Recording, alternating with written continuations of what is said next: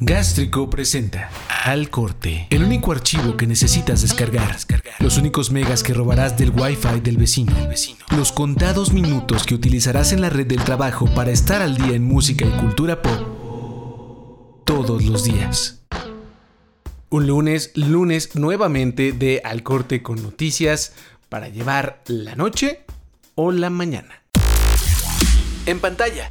La primera noticia de esta sección es sobre el maestrazo Tom Cruise. ¿Por qué? Pues porque Tom decidió, o al menos es lo que corre el rumor, rumor casi noticia, que haría mancuerna con el magnate eh, excéntrico, hablador, marihuanón también, de Elon Musk.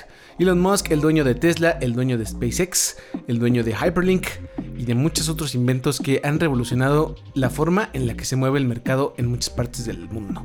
Bueno, el chiste es que se sabe que Tom Cruise ya accedió a hacer una película con Elon Musk, no sabemos en qué papel, o sea, Elon Musk quizá productor, no sabemos, no hay estudio todavía, pero Elon Musk va a hacer función de prestador de servicios para llevar a Tom Cruise al espacio exterior. Así es, ya se había hablado de esto hace unos 20 años con James Cameron para algo de Misión Imposible 2.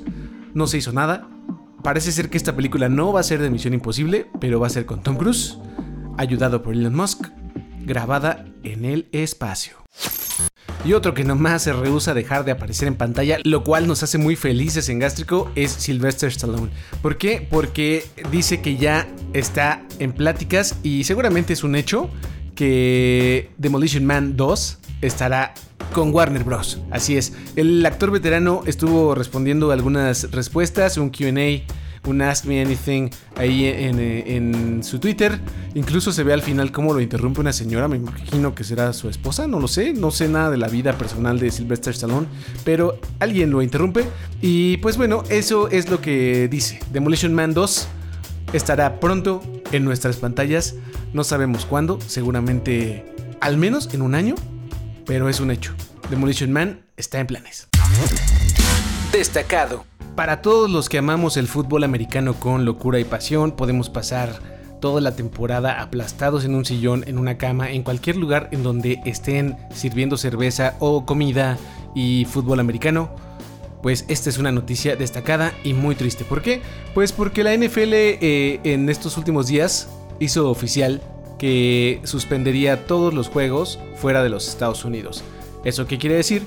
Que el, el juego que estaba pactado para México en esta temporada 2020, pues cancelado es. Ya nomás finito se fue. No habrá partidos en ningún lugar, o sea, ni en Londres, ni en México, ni en ningún lado, al menos en 2020, debido, claro, a la contingencia por el COVID y lo que va a desatar. Dicen que lo pensaron mucho y pues es la conclusión. No juego en México de la NFL. Escuchas al corte el podcast diario con todo lo que necesitas saber para el melómano nerdo que llevas dentro. O fuera. Y para cerrar esta emisión del corte, algo bien especial. Se trata de un episodio de American Dad del mismísimo Seth MacFarlane. Que lo más cagado es que tuvo a The Weeknd quien coescribió y protagonizó el episodio de la temporada 17. No sabía que American Dad tenía ya 17 temporadas. De verdad, lo dejé de ver en algún momento de mi vida. Y es muy cagado, digo, el, humor de Seth MacFarlane es increíble, me gusta muchísimo.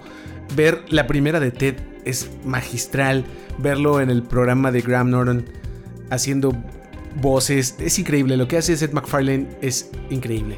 Entonces, The Weeknd quiso salir en un episodio y mostrar un poco lo contrario a lo que es en realidad su vida e incluso debutó el cachito de una canción que se llama I'm a Virgin, soy virgen y, que tiene, o sea, vamos, ves a The Weeknd ahí participando en todo esto y es muy cagado, muy cagado. Les vamos a poner, bueno, es más, bajémosle al fondo en este momento y voy a poner este tramito de la canción que se llama I'm a Virgin.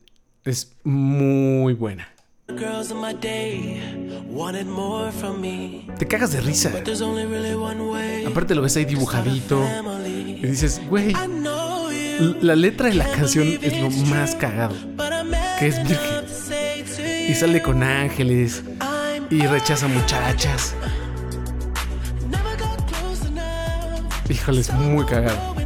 Seth MacFarlane es muy bueno. Seguramente ya está gastadísimo el humor de American Dad. Pero siempre se agradecen estos cameos animados.